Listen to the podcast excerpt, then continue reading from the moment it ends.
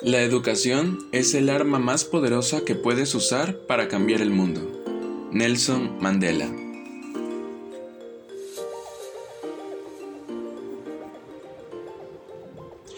Hola amigos de Somos Fisio, bienvenidos a esta nueva temporada. Y pues la verdad estamos muy contentos de que sigan aquí con nosotros. En esta nueva temporada pues vamos a aceptar sugerencias de ustedes si les gusta algún tema en especial para que nos los hagan saber y nosotros podamos este, seguir subiendo contenido. Igual recuerden que pueden compartir nuestras publicaciones, nuestros posts eh, de Instagram o de Facebook para que lo puedan compartir con sus amigos, así podamos llegar a más personas y pues igual nos puedan ayudar un poco a ir creciendo en pues en esta nueva temporada de Somos Fisio y pues no nos hemos escuchado en un rato, entonces pues espero que estén todos muy bien y pues nada. Este podcast en esta temporada vamos a hablar, nos vamos a enfocar sobre los agentes físicos. Entonces, este en este episodio hablaremos desde el primero hasta el número de podcast en el que nos vayamos a alargar eh, sobre los agentes físicos. Si van teniendo alguna duda al respecto, nos los pueden llegar, eh, nos los pueden hacer llegar por nuestra cuenta de Instagram o también nos pueden enviar un mensaje por, por Facebook. Y pues, eh, bueno, como ya les comenté, pues en esta temporada vamos a hablar sobre los agentes físicos. Y bueno, pues podemos empezar eh, definiendo o teniendo un concepto de lo que son los agentes físicos. Y estos van a ser eh, elementos físicos en los cuales los vamos a poder dividir pues en elementos naturales y elementos artificiales.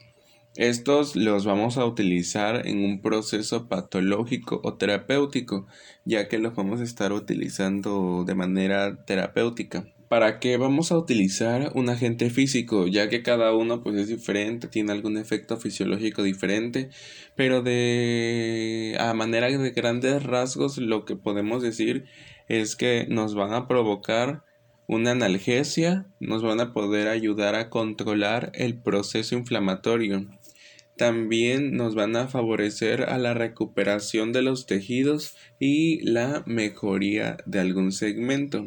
Y ok, vamos a empezar con un poco sobre la historia de los agentes físicos. Entonces, vamos a irnos muy atrás hasta el mundo prehelénico que este va desde pues el principio de la tierra en los primeros este este, las primeras civilizaciones eh, humanas que se datan de 3300 antes de Cristo. En este año los hombres ya practicaban las aplicaciones de los agentes físicos con el fin de adquirir fuerza, salud, destreza o belleza. Y estas prácticas estaban guiadas eh, por el empirismo. En la prehistoria, eh, tenemos eh, imágenes en pinturas rupestres donde algunos pueblos primitivos ya utilizaban técnicas como el masaje y los baños eh, como tratamiento hacia algunas enfermedades. Además en la India la disciplina del yoga o la ayurveda eh, hace un poco de énfasis en los ejercicios gimnásticos y respiratorios así como el masaje en términos de frotación y fricción aproximadamente hace unos 1800 antes de Cristo. Además hay un libro que se llama Kung Fu, escrito hace 2700 años antes de Cristo y eh, nos dice sobre las primeras recomendaciones empíricas sobre el masaje y la gimnasia respiratoria con fines terapéuticos. Además, eh, en China fueron los primeros en utilizar las manos de los ciegos, eh, pues esto debido a su mayor sensibilidad para aplicar los distintos tipos de masaje. y en Egipto aproximadamente hace unos 2750 años antes de Cristo en algunas tumbas se encontraban registros eh, iconográficos que representan ejercicios corporales, masajes y pues estos solían utilizarse para los heridos de guerra, las mujeres de los faraones y de las clases sociales altas. En la Edad Antigua, que va aproximadamente 3700 antes de Cristo hasta 4700 mmm, ya existían los templos de salud. En estos pues eran situados cerca de manantiales donde los ejercicios físicos, la hidroterapia y el masaje junto con una dieta se utilizaban con carácter higiénico, purificador o preparatorio de competencias atléticas. El Escribonius Largos eh, del año 10 a.C. al 35 después de Cristo.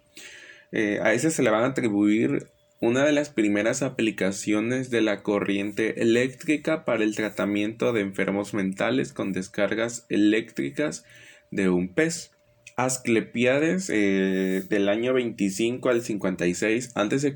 nos aconseja tratamientos como el masaje, la dieta, el vino y los medicamentos derivados de diversas plantas. Galeano en, mil, en 131 al, al 201 después de Cristo en su libro Gimnástica describe muchas maniobras sobre el masaje. Y Arquímedes en el 287 al 212 a.C.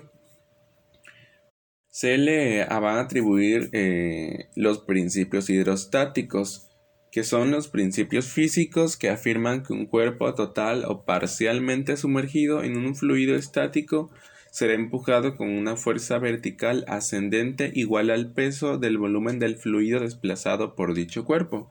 Y pues esto es súper importantísimo en la hidrocinesiterapia. Herodoto establece los principios de aplicación de la crenoterapia, que es la aplicación de terapia en aguas minerales. Y pues tuvieron importancia los baños marinos, con utilización del sol, aire y clima para recuperar ciertos procesos patológicos, comenzando así eh, la talasoterapia. Celio Aurelio también nos va a describir conceptos revolucionarios como la hidrocinesiterapia, mecanoterapia, cinesiterapia activa y autoasistida. En la Edad Media, eh, en esta época, va a tener como que una característica porque es una expansión del cristianismo en toda Europa, pasando a un segundo plano la hidroterapia. Y pues quedando prohibida la realización de ejercicios físicos.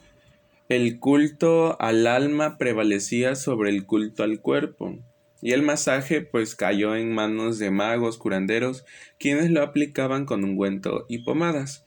La situación es, va a mejorar a finales de la Edad Media con la aparición pues, de universidades y de las escuelas de medicina. En la Edad Moderna, en el Renacimiento, aparece la imprenta lo que nos va a dar una mejor divulgación de unos manuscritos hipocráticos y galeánicos. Vittorio de Peltra en 1423 fue un educador y fundador de la Escuela para Jóvenes Nobles eh, de Mantua. Mm, eh, instauró la hidroterapia y la natación y los ejercicios en el método pedagógico humanista. Ambrose Pierre, de 1517 a 1590, fue un famoso cirujano del ejército francés y pues nos aconseja sobre la masoterapia y que ésta se debe de aplicar en muñones dolorosos eh, de los amputados, en cicatrices retráctiles y músculos atrofiados. También es un inventor de los miembros artificiales, especialmente de la mano. William Hilbert en su obra de Magnet Magnestit Corporibus eh, especifica diferencias entre la electricidad y el magnetismo. Folignus, Siena y Tura de Castello en 1473 realizan la primera publicación sobre los tratamientos hidroterapéuticos y 12 años más tarde, en 1485, aparece el que se considera como el primer tratado sobre balneoterapia.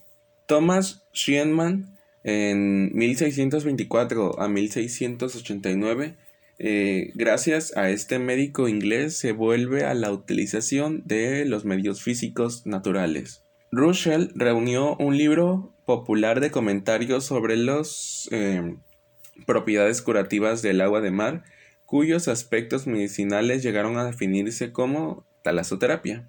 Richard realiza investigaciones sobre electroterapia y en 1671 descubre las propiedades de las descargas eléctricas en el tratamiento de los dolores agudos. Y bueno, nos pasamos a la edad contemporánea, que durante este siglo eh, es cuando el masaje obtiene el rango de técnica científica, llamado así como masoterapia, cuando el médico holandés Johann George Metzger de 1838 a 1909 considera el masaje como una técnica independiente y no como complemento de la gimnasia. Además, en hidroterapia se va a destacar Vincent Princess en 1799 a 1851 y en el año de 1829 funda un establecimiento hidroterapéutico popularizando los tratamientos de los doctores Hans. Winternitz eh, asienta en 1876 las bases fisiológicas y las indicaciones de la hidroterapia. Sebastian Cape en 1821 a 1897 va a desarrollar el método conocido como cura de Cape, basado en chorros fríos y calientes bien totales o parciales, a los que se le pueden agregar plantas medicinales.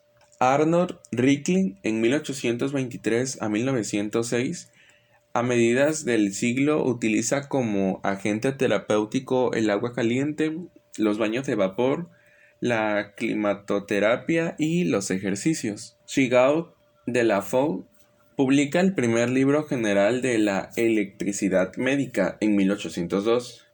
Faraday descubre en 1831 las corrientes de inducción con los que se obtienen buenos resultados en el tratamiento de diferentes tipos de parálisis.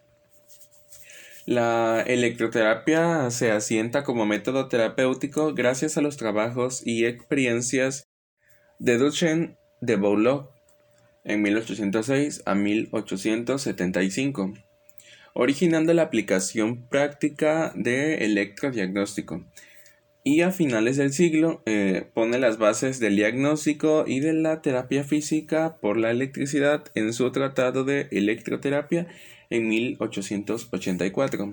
Joule en 1844 eh, realizó descubrimientos sobre la magnetoconstricción. Hertz y Terlam eh, trabajaron en las corrientes de alta frecuencia. Richard eh, descubre la radiación ultravioleta. Herschel descubre la radiación infrarroja. Y ahora nos vamos a la edad contemporánea, que como consecuencia de los grandes conflictos bélicos mundiales y el desarrollo tecnológico e industrial, aparecen nuevas enfermedades. Prolifera la creación de hospitales y se originan distintas especialidades sanitarias, entre ellas se asiste el nacimiento de la medicina física o terapia física, que al englobar a una serie de especialidades terapéuticas que se encontraban separadas para facilitar la investigación y las posibilidades de crecimiento científico.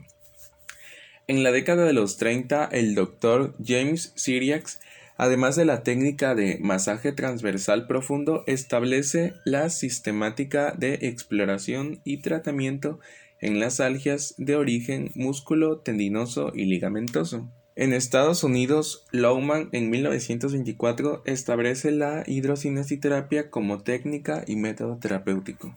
En el campo de la hidroterapia, Winternitz le da el rango científico a los procedimientos, la introducción en los planes de estudio y de las facultades de medicina austríacas y posteriormente eh, se hace extensivo a toda Europa.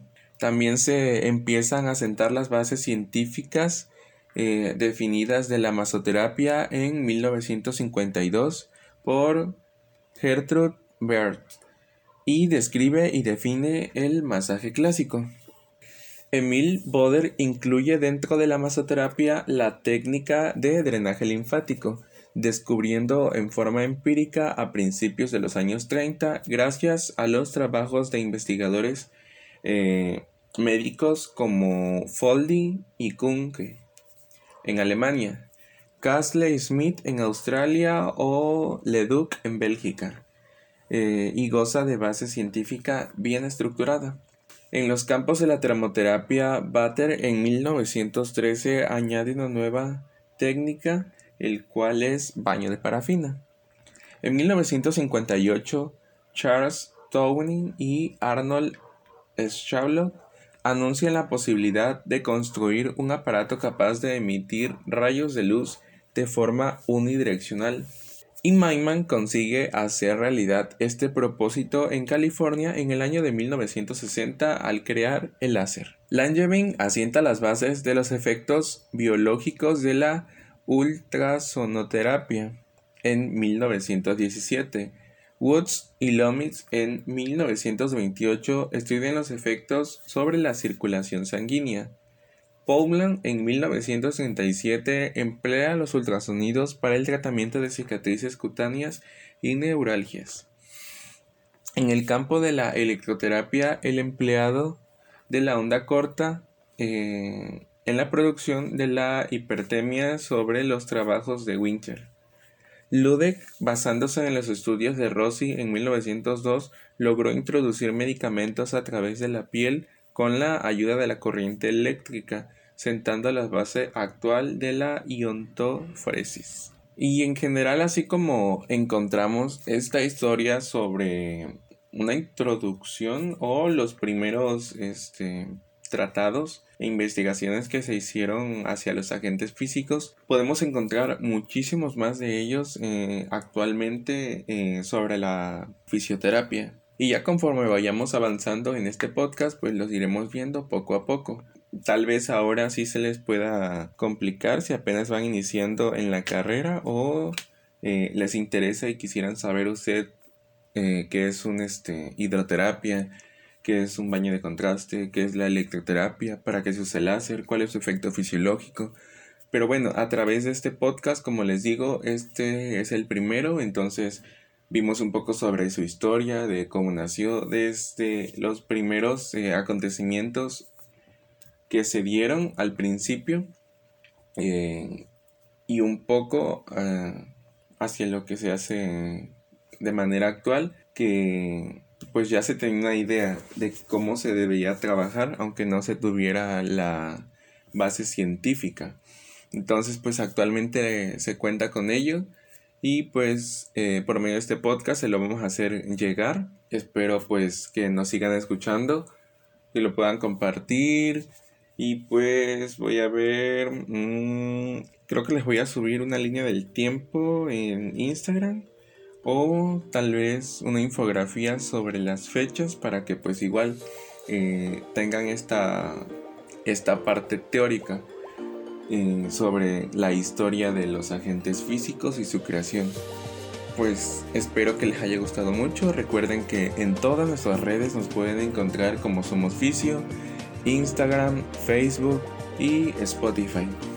Y pues les digo, estén al pendiente, vamos a tener unas pequeñas sorpresitas por ahí a través de este, de este episodio, de esta nueva temporada del podcast. Y pues nada, nos seguimos escuchando después. Bye.